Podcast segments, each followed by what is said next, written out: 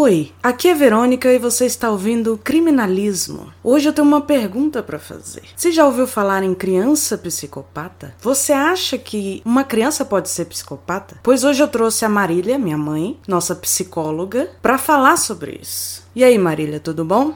Tudo bem, e você, Verônica? Tô adorando participar. Ela sempre adora, gente, toda alegre.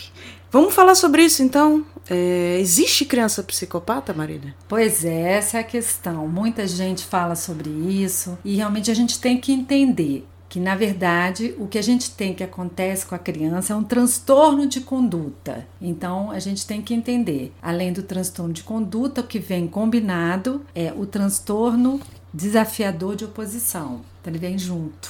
Mas o que, que é o transtorno de conduta? É um padrão de comportamento repetitivo e persistente no qual são violados direitos básicos de outras pessoas, normas ou regras sociais relevantes. Então não se trata de uma rebeldia da adolescência ou travessuras da infância. É necessária a presença de características, três pelo menos, no mínimo, durante um período de 12 meses. Tá, mas peraí, então não existe criança psicopata. Pois é, o que existe é criança transtorno de conduta. A psicopatia, pra gente dar esse diagnóstico, ela tem que ter 18 anos. Então tem que ser adulto. Então, o nome para a criança que tem características que seria de um psicopata é transtorno de conduta. É transtorno de conduta. E por que que não pode ser considerado psicopata? É porque, na verdade, a criança está em desenvolvimento. Até tem estudos sobre isso. Neurociência, a neurologia já provou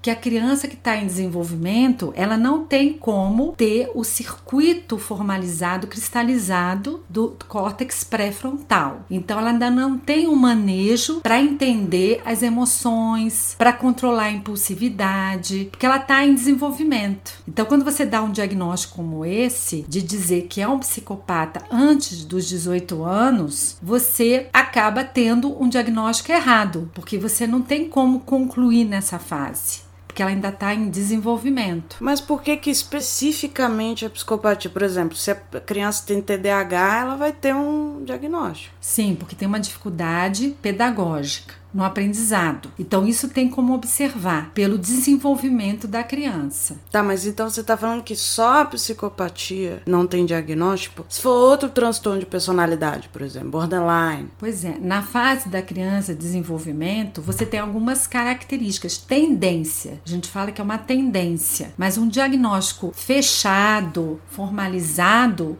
na fase adulta. A gente está falando de transtorno de personalidade, né? Então, a personal... se a personalidade não está formada, como é que a gente vai saber? É, não tem como a gente ter uma, um diagnóstico conclusivo. Então, só na fase adulta. Entendi. E aí, a criança que ela tem características é, é de desviantes, que, que viola os direitos básicos, nanana, ela tem um nome próprio, né? Que Exatamente. é esse transtorno de conduta de uma fase específica da vida. Não existe transtorno de conduta com 30 anos. Exatamente. É justamente por isso que tem esse conceito, porque ela é criança, criança e adolescente. Então, esse transtorno existe justamente para poder, é, vamos dizer assim, especificar essa fase, esse ciclo de vida. E qual seria a idade, mais ou menos, desse transtorno, você sabe? É, essa idade, o transtorno, ele ocorre antes dos 13 anos. Então, é um transtorno que ele precisa ter uma duração para poder ser formalizado e precisa ter características, pelo menos três. Quais são as características? Então, você tem a primeira, assim, básica, é agressão a pessoas e animais. Então, ela precisa agredir, ter uma conduta agressiva com animais e pessoas. Essa agressividade pode ser no sentido de, de maltratar algo mais, mais rebelde, não é só rebeldia, mas é uma violação. É como se ela não tivesse assim uma empatia em relação ao animal. Tem que ser recorrente também, né? Que se for uma vez só. Não, não, não pode. Não. Às vezes acontece a criança pontuar uma situação rara, mas um caso do transtorno de conduta ele precisa ter uma frequência. E qual é a diferença assim de uma criança que, que você vê maltratando um bicho do nada, é, é, de forma pontual, e uma criança que tem um transtorno de conduta? É, aí tem a questão do prazer da satisfação da crueldade, do grau de crueldade que ela tem, a intensidade que ela faz essa agressão. Dá um exemplo. Que é diferente da criança que não tem essa intenção, que é uma provocação, muitas vezes uma curiosidade. Então essa agressão ela costuma ser mais intensa. Então pode ser uma perfuração, pode ser vamos dizer assim, uma paulada, por exemplo, e ela pode usar, por exemplo, a cabecinha do, de um pintinho como uma bola que ela aperta, ela joga, como se fosse um objeto. Entendi. Mas a motivação também é diferente, né? E a motivação é muito mais violenta muito mais perversa. Não é uma motivação de curiosidade, tipo, ah, eu queria saber como é que era ver um bichinho morrer, o que, que ia acontecer. É, diferente. Ou uma brincadeira, que depois ela pode ter um sentimento até de culpa. Quando ela tem a orientação do responsável, dos pais, para explicar que aquilo é errado, a criança entende. Que às vezes ela não entende o que está acontecendo. Não entende, então ela faz a coisa e tem um sentimento até de culpa. Ou quando ela é orientada, ela já tem essa consciência, já não faz mais. Mas uma criança com um transtorno, ela vai violar mesmo assim. Mesmo, mesmo orientada. que os pais orientem, fale, chamem a atenção, essa criança ela vai fazer escondido. Entendi, já tem uma diferença grande aí, várias diferenças, né? Então já tem várias diferenças, você percebe, né? que mais? Destruição de propriedades. Então uma coisa destrutiva, de querer destruir, de ter delapidar alguma coisa, com o intuito de provocar uma reação. Nisso aí entra incendiário, por exemplo. É, o incêndio é para causar danos. É outra característica. É porque diferente. ali é uma provocação que a pessoa faz. A destruição, ela destrói, quebra alguma coisa. Na, na questão do incêndio, ele provoca, né? Ele coloca o um incêndio, ele, ele tem o prazer de prejudicar. Então, aquilo que a pessoa tem ali, aquele patrimônio, alguma coisa, ele vai lá e provoca um incêndio. Pode ser até em animais, pode ser em qualquer situação. Ele vai lá e provoca. É diferente de piromania. Qual a diferença? Porque a piromania você tem é, uma tensão muito grande, uma excitação antes do ato. Então, quando você está muito tenso, estressado, e você precisa aliviar aquela tensão. Então você provoca o incêndio e depois você tem um alívio. Nesse caso, não é para ter alívio, não tem uma, uma tensão a priori. É simplesmente para danificar alguma coisa, Tá. como o intuito de violação. Tá. Mas eu não entendi muito bem a diferença entre destruir e incendiar. É, o destruir, ele pode destruir por exemplo, desconstruindo alguma coisa. Então você tem aquilo ali tá pronto e você desconstrói. Desfaz. Você desfaz daquilo. Aquilo se transforma, né? Entendi. Que é uma, uma violação que a pessoa tem uma necessidade de tirar aquilo da pessoa. E no incêndio? E o incêndio você tem a necessidade de violação de algo que tem fogo, que envolve fogo, que é algo incontrolável. Que aí você tem um incêndio de uma floresta, de uma de que ele pode fazer isso, né, uma floresta. Ele quer fazer pode mal. Fazer mal e até matar, por exemplo, animais que estão ali naquele território. Ele também pode chamar atenção com fogo. Então, uma coisa que desperta muita atenção. Entendi. Acho que agora eu entendi a diferença. O que mais? Falsificação ou furto. Aí entra. Então, um boletim falsifica assinatura. Nesse dos daí pais, entra arrombador? Também pode, mas é mais furto. Falsifica não é tão arrombador, mas é furto, por exemplo, subtrair alguma coisa Você fala sem ninguém ver, né, no caso. sem ninguém ver, mas ele tem consciência do que ele está fazendo. Uhum. Então, na escola, ele pode subtrair, ele sabe que ele faz. Então, ele tira algum objeto da, da mochila do colega, ou tira alguma coisa da escola mesmo, algo que tem a ver com a escola. Então, ele pode tirar uma coisa mais valiosa também. Uhum. Então, ele tem essa necessidade para ter algum ganho com isso. Então, ele pode ter algum ganho, até vender, por exemplo. Sim, a ideia dele é ter um ganho próprio, né? Tem um ganho próprio. Então, se tiver alguma coisa de valor, ele vai retirar. Que é diferente do cleptomaníaco, por exemplo. Sim, que o cleptomaníaco não tem muita. não tem Ele não tem controle ganho. E não tem controle da impulsividade, da compulsão. No, nesse caso aqui, não é uma compulsão, ele tem uma intenção Deliberado. deliberada. Eu vou subtrair aquilo para ter algum ganho, para prejudicar o outro, porque ele prejudica também. né? Ele viola os direitos, como eu falei aqui. É, o que eu vejo dessas características, a característica principal é o não se importar com as consequências dos seus atos, né? Exatamente, ele não se importa. Então, a agressão, a destruição, o furto, falsificar para ter benefícios. Então, começa numa situação que ele falsifica o boletim para poder enganar. Então tem sempre uma intencionalidade, que é violar os direitos e para conseguir o que ele quer, transgredir para conseguir o que ele quer. Sempre tem um motivo, né? Sempre tem um motivo. Entendi. Fugir de casa também, né? Seria uma violação grave de regras. Então, fugir de casa, faltar aula com frequência, que é diferente de, de uma criança que não tem esse transtorno. Ela pode, de repente, ah, eu quero.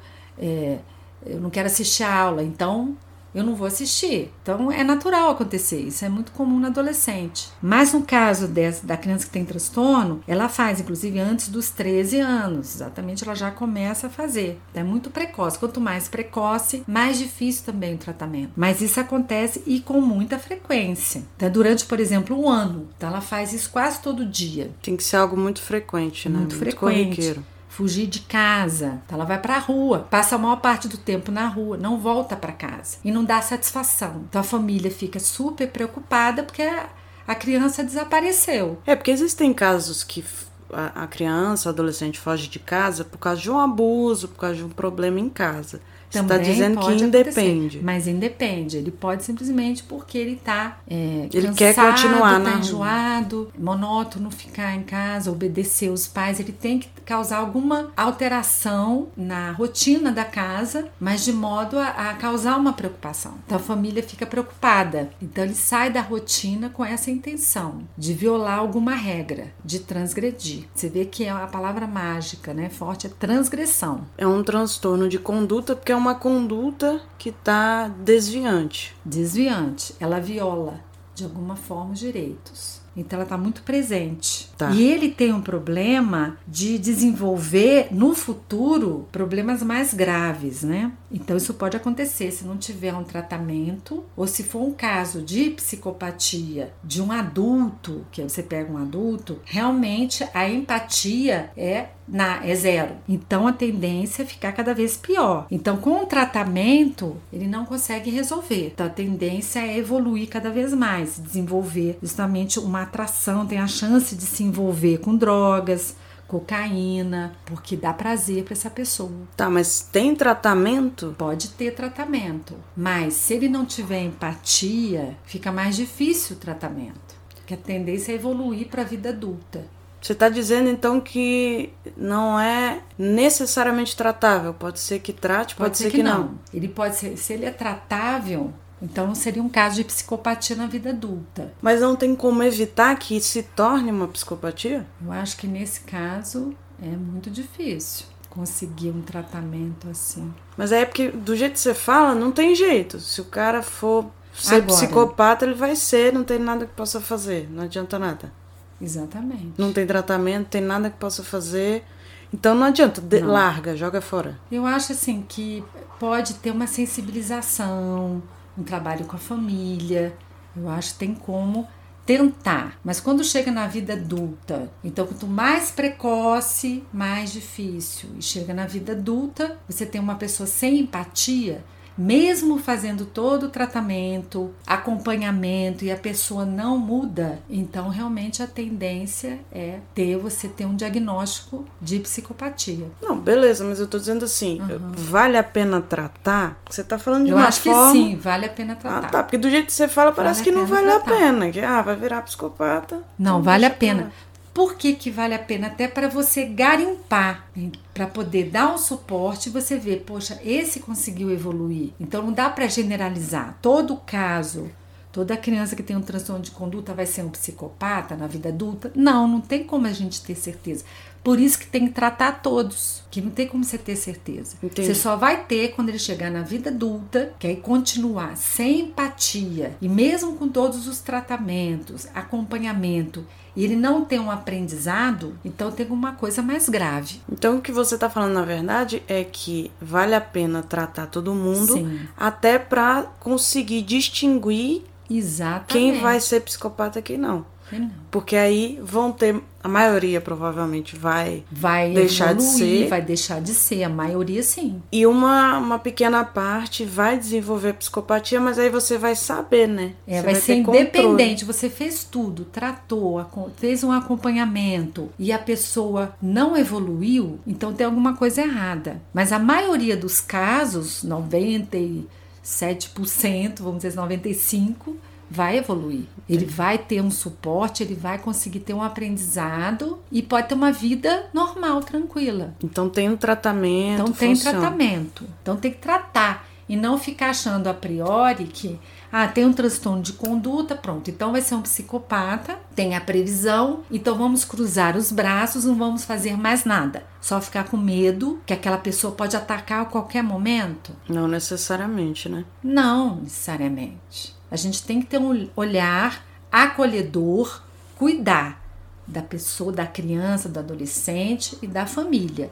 E não ter um diagnóstico precoce e que está sujeita a erros, porque ela ainda está em desenvolvimento. Então seria interessante esse diagnóstico é, inicial de transtorno de conduta até para poder tratar e, e, muitas vezes resolver o problema, né? Com certeza, e resolver o problema. Porque muitas vezes a criança, o adolescente tem esse transtorno não trata e aí não necessariamente desenvolve uma psicopatia, mas vai se tornando uma pessoa cada vez mais violenta, insensível. Mesmo com tratamento. Não, eu tô dizendo hum. as crianças com transtorno de conduta que não são diagnosticadas, são largadas. Exatamente. Também nada acontece. concordo plenamente. Elas... Se você não faz nada. Seria interessante ter esse diagnóstico até para poder cuidar para que não evolua, não se torne uma pessoa insensível, não se torne uma pessoa é, é, cada vez mais violenta, né? Porque existem sinais, a gente vê em diversas histórias de pessoas violentas, não necessariamente psicopatas, mas pessoas violentas que tiveram um histórico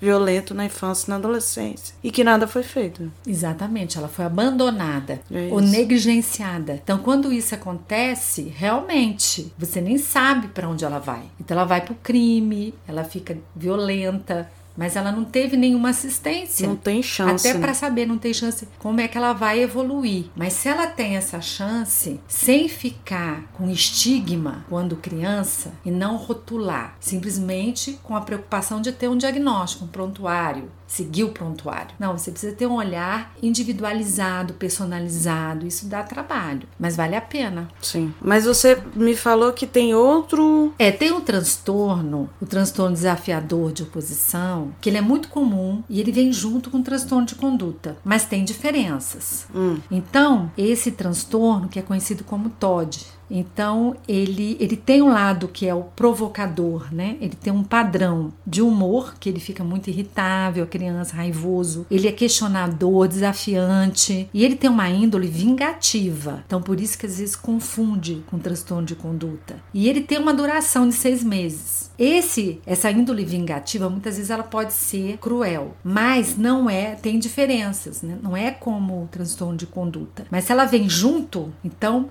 potencializa mais ainda a situação. Ela fica mais grave, com mais raiva, mais agressiva. Mas ele tem a ver com autoridade. Então, o humor raivoso, irritável, é como se fosse assim, perda da calma com frequência, ele é facilmente incomodado, mas ele tem sensibilidade. Ele é sensível. Então, por isso que ele se sente muito incomodado. E o ressentimento. Então, aí vem a vingança. Ele se ressente, ele fica muito magoado com a situação. O comportamento é questionador, desafiante. Ele questiona muitas figuras de autoridade. Então, sempre que ele tem uma figura de autoridade, responsável, professores, pais, ele quer provocar. Então, às vezes, ele tem um comportamento agressivo por conta disso. E ele é muito. Ele tem um, um desafio que ele é muito descarado também. Ele recusa obedecer regras, então, ainda mais com autoridade. Então, ele viola, às vezes, as regras, como transtorno de conduta, com o intuito de provocar. Ele incomoda as pessoas de forma deliberada e culpa as pessoas por tudo. Então, tem essa, essa,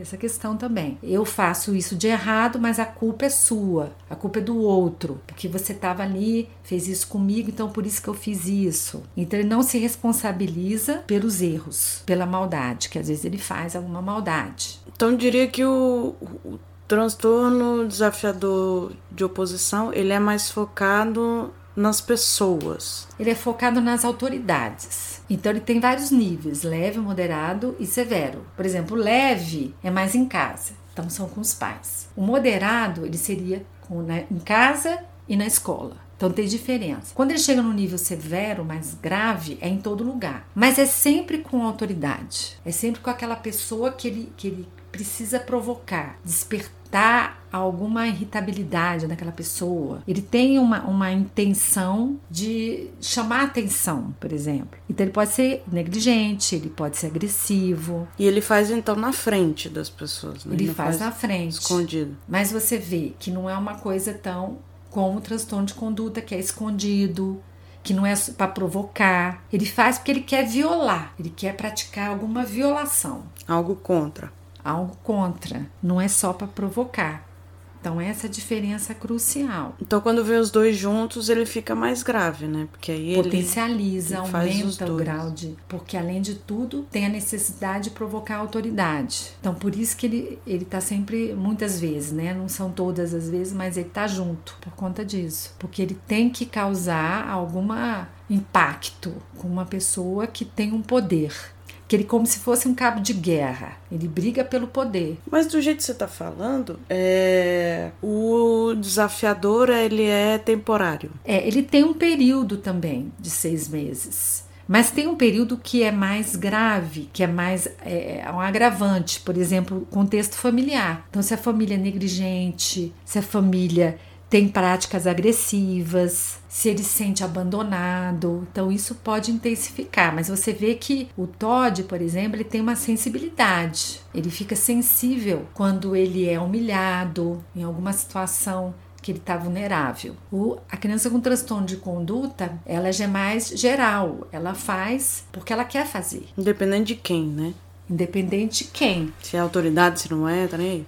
Ela não tá nem aí, é geral. Mas aí esse esse transtorno desafiador ele só ocorre na, na infância e adolescência também ou não? Na infância e adolescência. É um período que ele que acontece com maior frequência e intensidade. Depois passa. Depois a tendência é diminuir, reduzir, que ele vai amadurecendo, aí tem um aprendizado, então a tendência é ficar só nessas fases. Agora, quando ele está junto do transtorno de conduta e depois na vida adulta, se, se ele não tem um aprendizado, Evolui. aí a tendência é evoluir. É como se fosse pré, né? Transtorno de conduta e desafiador são pré-psicopatia. Pode ser um que desenvolva. Todo psicopata teve é. isso na infância. E é um ambiente que é muito presente, um ambiente, um ambiente ruim, permissivo, agressivo, violência doméstica. Então, é, na maioria dos casos, tem sempre um ambiente que, que você tem dependência química, abuso de álcool, violências. Então, sempre vai ter nessa família, na maioria dos casos, né? Vamos dizer assim, na maioria. Nem sempre também. Nem sempre tem. É um influenciador, Mas digamos é um assim. Influencia um gatilho um ambiente pro comportamento um, agressivo. O ambiente dá uma piorada, né? Dá uma piorada. Pode demorar um pouco mais, ficar camuflado. Tá. O que mais você quer falar sobre isso? Bom, mas aí tem um caso caso também que eu quis pesquisar, um caso que eu achei bem interessante, que teve uma demanda considerada assim um caso de transtorno de conduta. Inclusive eles falaram que seria um transtorno de conduta puro. Mas não é, não é comum, né? Esse não é diagnóstico. É comum. E não é fácil também esse diagnóstico. Não é fácil para você ter esse diagnóstico. Esse caso inclusive é interessante para mostrar exatamente isso, essa dificuldade e como muitas vezes até sem intenção é negligenciado. Então então, o problema é o estigma que a criança fica, o adolescente, por conta de um diagnóstico, uma preocupação em fechar o diagnóstico. Mesmo um transtorno de conduta,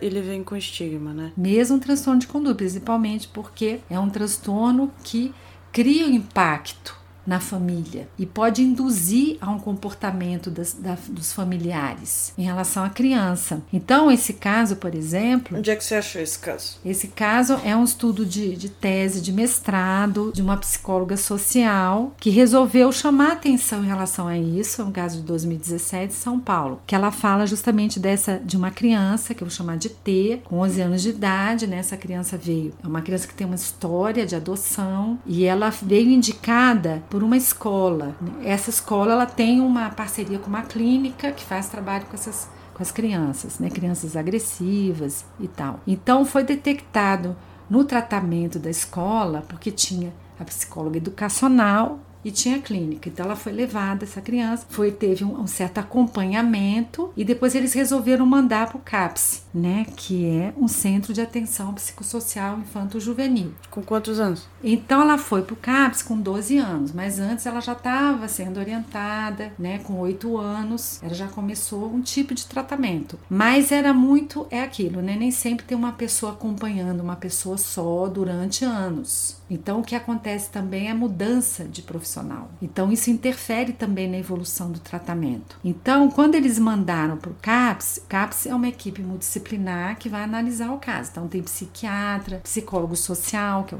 foi o caso dela, fonoaudióloga, tem uma equipe. Só que a criança já veio com um rótulo de ser uma criança difícil. Então, ela chegou com 12 anos, eles fizeram entrevista com os pais. O psiquiatra foi encaminhado para o psiquiatra, ele analisou o caso, mas uma análise muito restrita, limitada, uma entrevista de pouca duração. Inclusive, ela relata, eu fiz um resumo, né, para entender mais ou menos, que ela relata o caso que a criança. É comum você entregar um papel, lápis de cor, desenho para a criança fazer atividade, mas não é só para entregar para ocupar a criança, é para poder você avaliar. É muito importante, é uma ferramenta fundamental com o trabalho com criança. Do psicólogo, né? O trabalho trabalho do psicólogo, o psiquiatra também pode fazer. Só que esse psiquiatra, esse trecho chamou atenção porque ele entrega o papel de lápis de cor, papel com lápis de cor, e não dá a mínima atenção para a criança. E a preocupação dele é com o diagnóstico, porque a mãe traz. Ela tem algum transtorno, ela tem alguma coisa. O que, que essa criança tem? Um problema. Então a criança desenha, mostra o desenho ele nem olha. Não, senta, fica quieta. Quer dizer, isso a criança observa, percebe a falta de acolhimento, o fato dele ter ignorado então isso atrapalha. Você vê que é desde o início, o primeiro atendimento vai fazer diferença. Já cria uma resistência. A pessoa acha que a criança não entende nada. Não Imagina, percebe, né? Não percebe. A rejeição.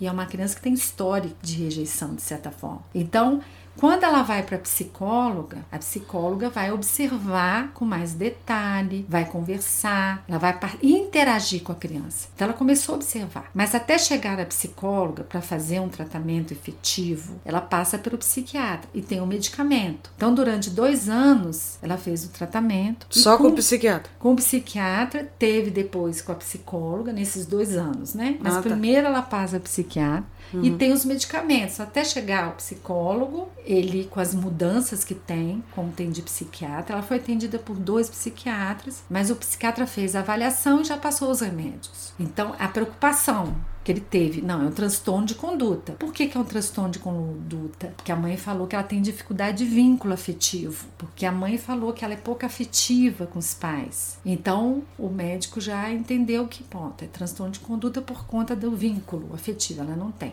Não poderia ser um então, trauma? Não poderia ser outra coisa? Pois é, poderia ser várias questões, né? Então, ela traz essa queixa, né? Que já é uma criança difícil, que tem agressividade. Alguns, ela conta também do, dos furtos. Mas não entra em detalhe, que é o mais importante entender. Como é que é esse furto? Como é que é o comportamento da criança? É uma fala da mãe que quer resolver. Ela está muito preocupada, apreensiva, na expectativa de resolver logo o problema. É mais imediatista. Então, o remédio também é uma solução. Só que dá mais trabalho. Então, quando ela entra em contato com a psicóloga, a psicóloga vai trabalhar com o desenho, com essa ferramenta. Então, ela percebe que a criança se expressa através do desenho e consegue entender a dinâmica da criança. Então, é muito interessante o trabalho que ela faz.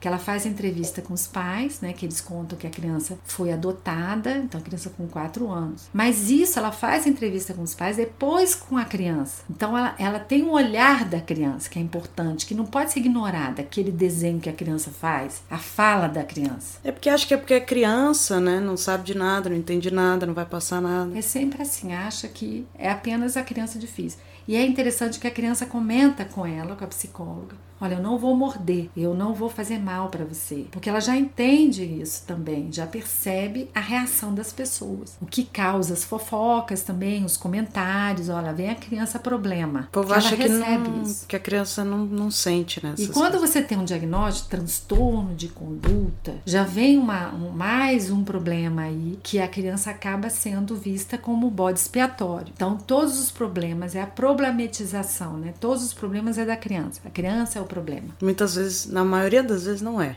né? Exatamente, porque aí tem conflito da família. Eles colocam que começou o problema quando eles adotaram a criança. Então você vê que nem sempre eles enxergam que já existia, que a criança foi o gatilho dos problemas que estavam latentes. Então, uma série de coisas. Então, você vê que no atendimento ela tem a percepção da criança, já a reação, que ela conta, que ela percebe, ela sabe como foi a adoção, o que, que ela sentiu, se ela foi escolhida. Eu escolhi, eu não sei se foi eu que escolhi, eles me escolheram, mas tem aquela reação confusa, a criança ainda está confusa. Então, ela começa a observar como é que que são é, como é que é o comportamento da criança, os furtos, como é que ela fez? Ela furtava, ela subtraía, mas ela dava para outra criança aquele objeto. O que, que ela fazia com aquilo que ela furtava? Ela não queria né? ficar com o objeto. Ela não ficava. Então tem uma relação de apego. Então tem várias questões de abandono. Então no desenho também ela observa isso, também como ela achava, como ela sentia que era a família dela. A minha família não tem vida. Como é que é a minha vida? Então ela questiona tudo isso nas atividades. Então ela confiou também nessa pessoa, porque essa pessoa acolheu. Essa psicóloga de alguma forma despertou confiança, acolheu. Então o médico ficou muito como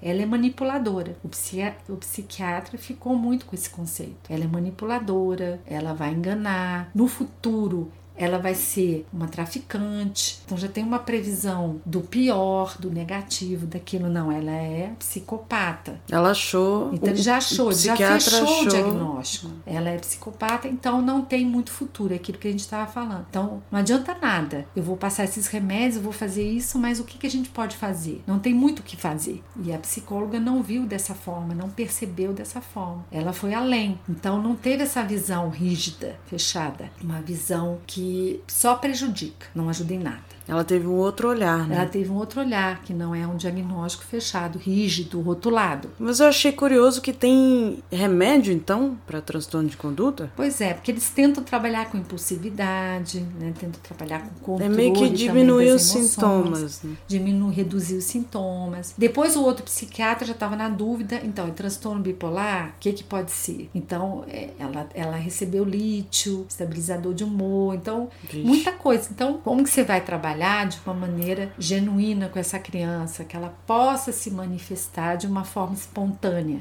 É porque ficou muito no lado patológico, né, da coisa. É, ele tipo, focou ah, no lado patológico. Transtorno de conduta, transtorno bipolar, tomar remédio. Os pais também achavam que, o que será que ela tem? O pai achava que ela tinha esquizofrenia. Então ficam buscando motivos, né, para fechar um diagnóstico e dar uma, uma certa aliviada. Não, o problema não é meu, eu não tenho responsabilidade. Que não é um problema, é responsabilidade. Então essa criança, ela não tá isolada, ela interage. Então tem um contexto familiar, tem a escola, então tudo está interligado. É o biopsicossocial, é o biopsicossocial. Então não tem como isolar a criança. Ah, o problema é ela. Ela tem problema porque ela tem essa, essa doença. É isolado, não é uma questão dela só. Eu não tenho nada a ver com isso. Sendo que a criança muitas vezes ela só repete o que ela vê. Os padrões de comportamento que ela pode estar tá, tá espelhando e também ela, ela ficou no abrigo durante um período, então eles falam da sexualidade dela. Mas o que é sexualidade? Então essa família, os pais quando eles adotaram, eles precisavam de um acompanhamento também, até para saber como lidar com essa criança. É uma criança que que, que já vem de um que abrigo. vem de um abrigo, que é órfã, né?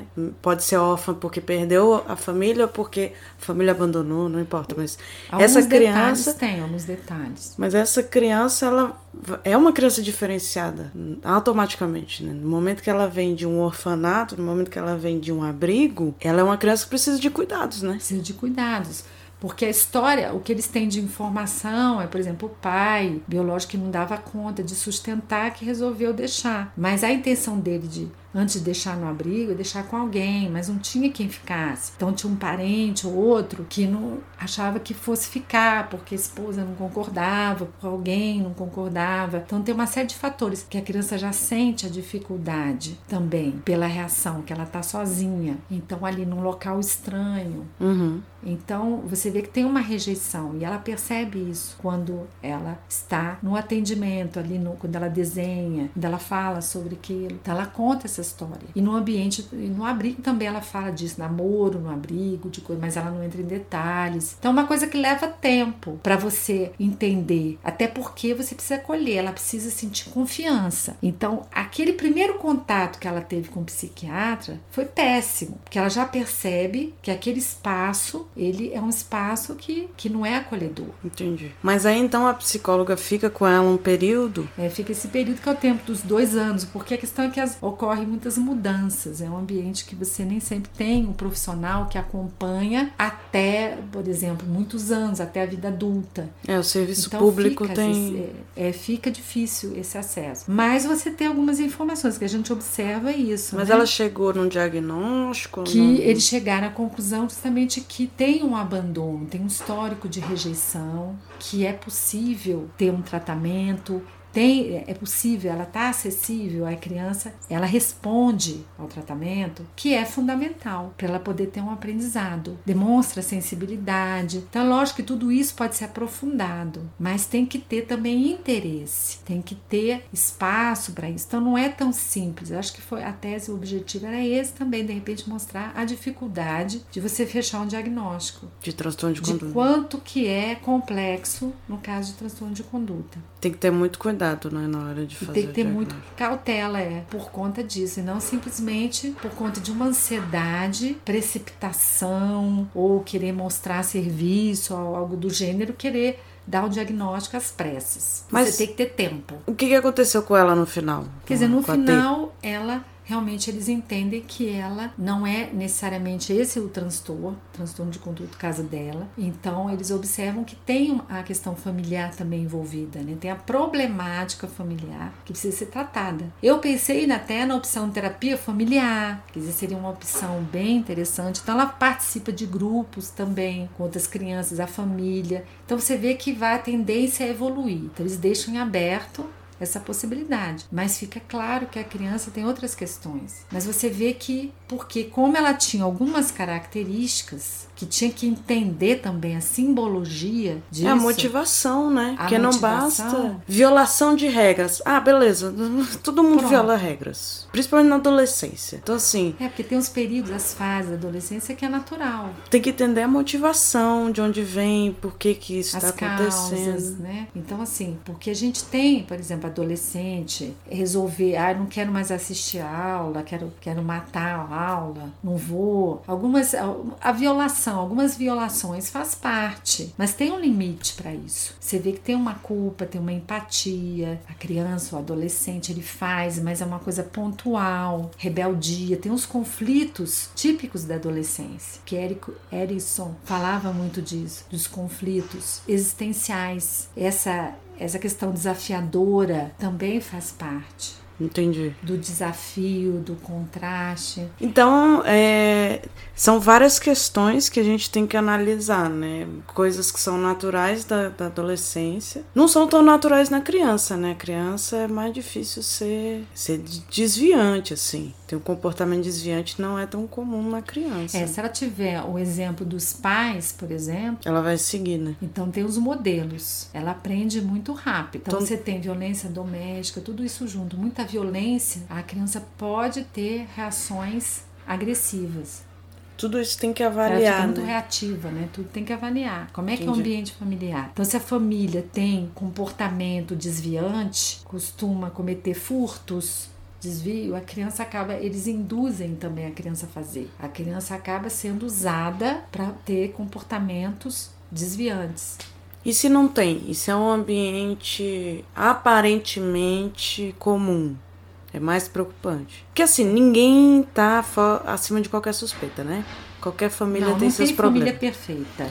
Mas se é uma família um pouco mais comum, e mesmo assim a criança é, é extremamente violenta, etc., é, é, algo mais preocupante, né? Porque não tem Exatamente, um modelo. Não tem assim, um modelo necessariamente. Às vezes é camuflado também, a violência pode ser camuflada. Sim. Quer dizer, é difícil você saber o que, que acontece entre quatro paredes. Então, dentro de casa, ela pode ter algum tipo de violação, restrição, e fora ter outro tipo de tratamento. Então, isso também confunde, que as pessoas acham, nossa, mas aquela família era tão boa rua, tão atenciosa, e na verdade era só fora de casa. Ou às vezes no ambiente escolar também, né? No ambiente Diferente. escolar. tem um tratamento, em casa é outro. Então, por isso que é complexo. Entendi.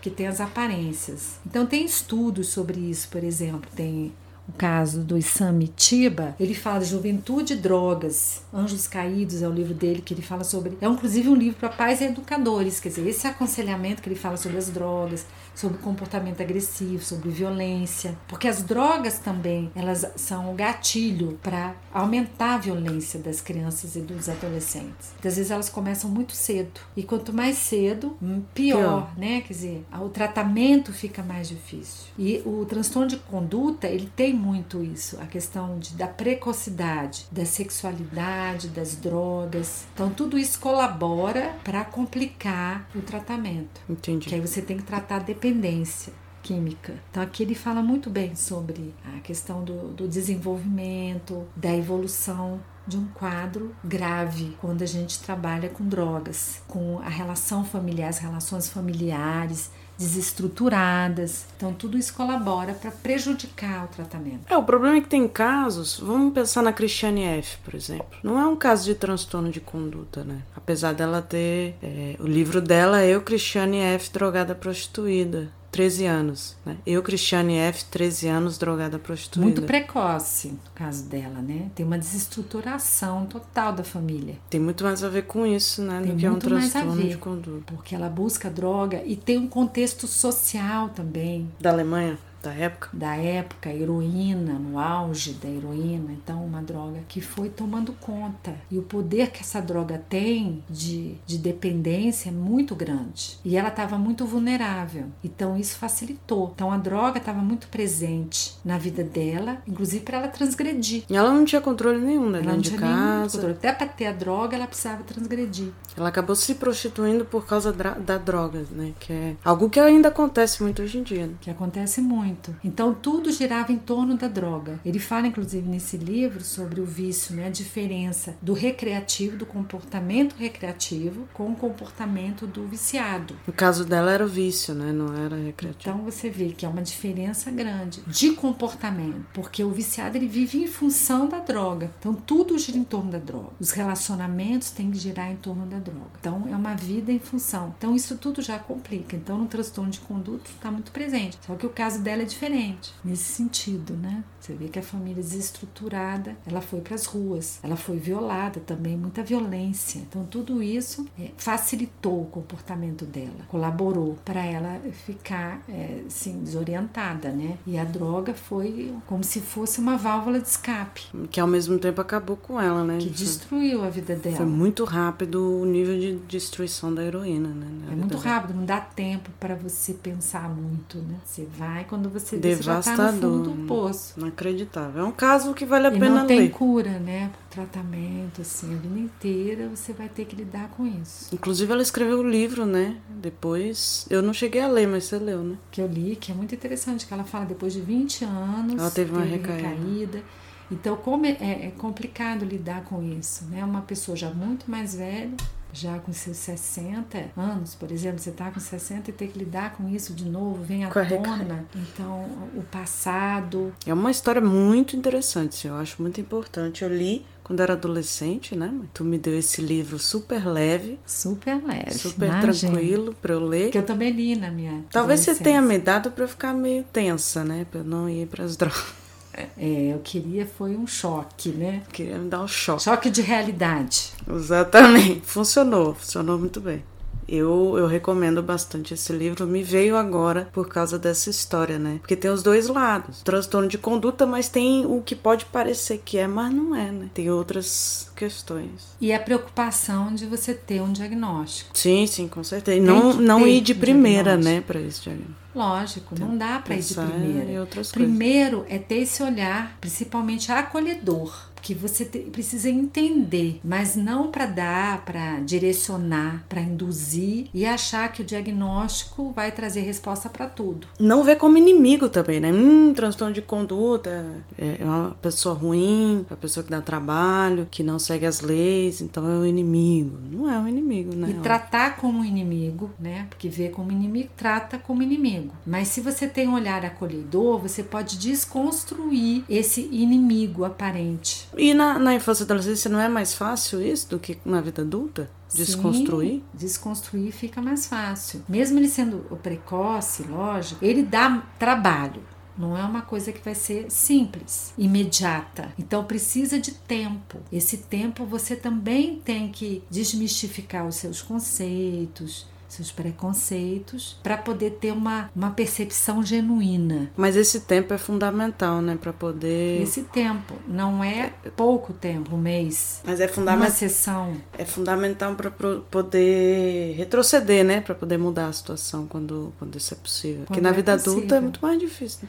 Mas se ela tem pessoas interessadas, um ambiente mais amistoso, facilita. Agora, um ambiente que já tem um preconceito, um ambiente hostil, um ambiente que é resistente, que já coloca a pessoa como uma pessoa maligna, então não tem como ela ser espontânea ela vai se fechar. Eu acredito que um ambiente de, de menores infratores, por exemplo, uhum. é um ambiente que deve ter vários infratores com transtorno de conduta. Sim. Então seria importantíssimo esse tratamento, né, nesse é um formato. tratamento personalizado, é um tratamento que cada caso é um caso, não dá também para generalizar. Então você viu tanto que é complexo.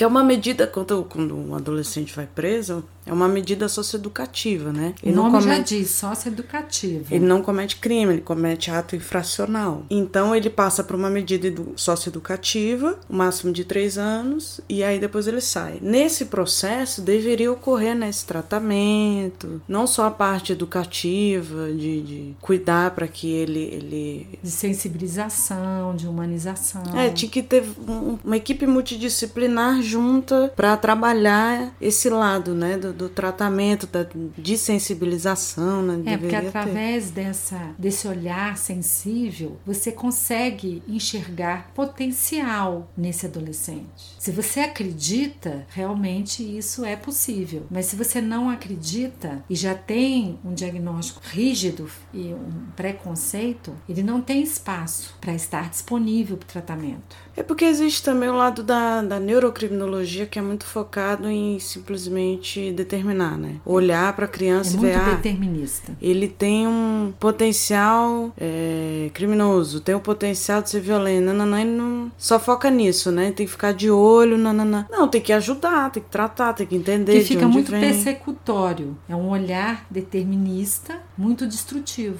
Ah, muito vamos negativo. Ver, vamos ver a genética. Vamos ver. Então você inviabiliza uma evolução dessa forma. Fica pouco eh, humanitário. Então a tendência é ficar muito restrito. É verdade. Mas acho que, né? Tá bom. A gente trouxe, como sempre, é o básico para vocês entenderem mais ou menos e irem atrás, né? Então, inclusive, eu quero que você me passe o, esse estudo, tese de mestrado. Tese de mestrado. Me passa o link, me passa o PDF dessa tese para poder disponibilizar para todo mundo quem tiver interesse de ir atrás, né? E, e ler, deve ser bem interessante. E você me falou de outro livro também, que era do, inclusive, é o autor do Doutor Morte. Ah, sim. É... Esse livro é do Jonathan Kellerman, né? Filhos Selvagens. Fala um pouquinho desse livro. É, esse livro é interessante, que ele faz umas reflexões a respeito das crianças violentas que ele fala.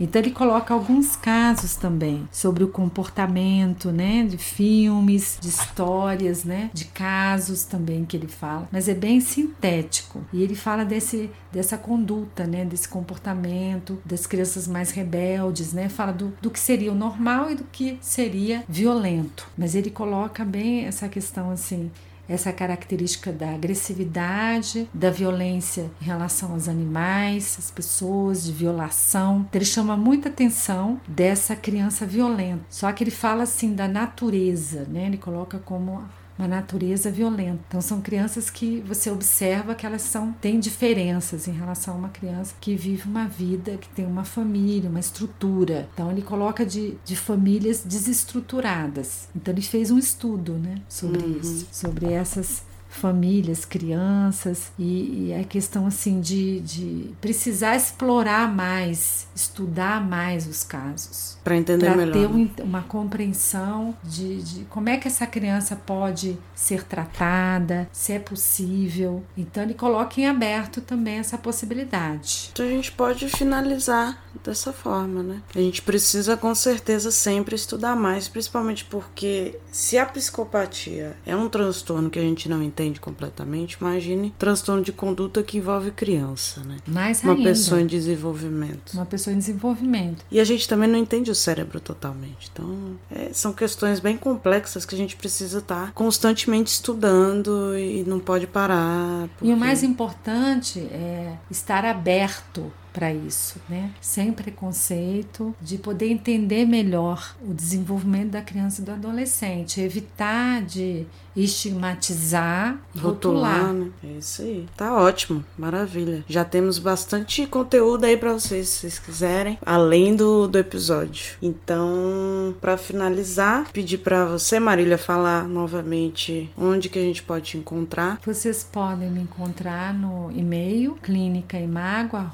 clinicaimago@hotmail.com, que eu estarei à disposição para responder as questões, as dúvidas. Lembrando que ela é psicóloga clínica, tá atendendo online, né? Sim, eu estou atendendo presencial e online. Então, quem for de Brasília ou não, quiser que ela atenda, tá aí à disposição de vocês. E para tirar dúvidas também, para conversar, pra trocar ideia. Como sempre, eu agradeço nossa profissional que vem aqui falar. Eu que agradeço. Estamos fazendo uma série de episódios sobre psicopatologia, nós vamos continuar e espero que vocês tenham gostado. Até mais. Até mais.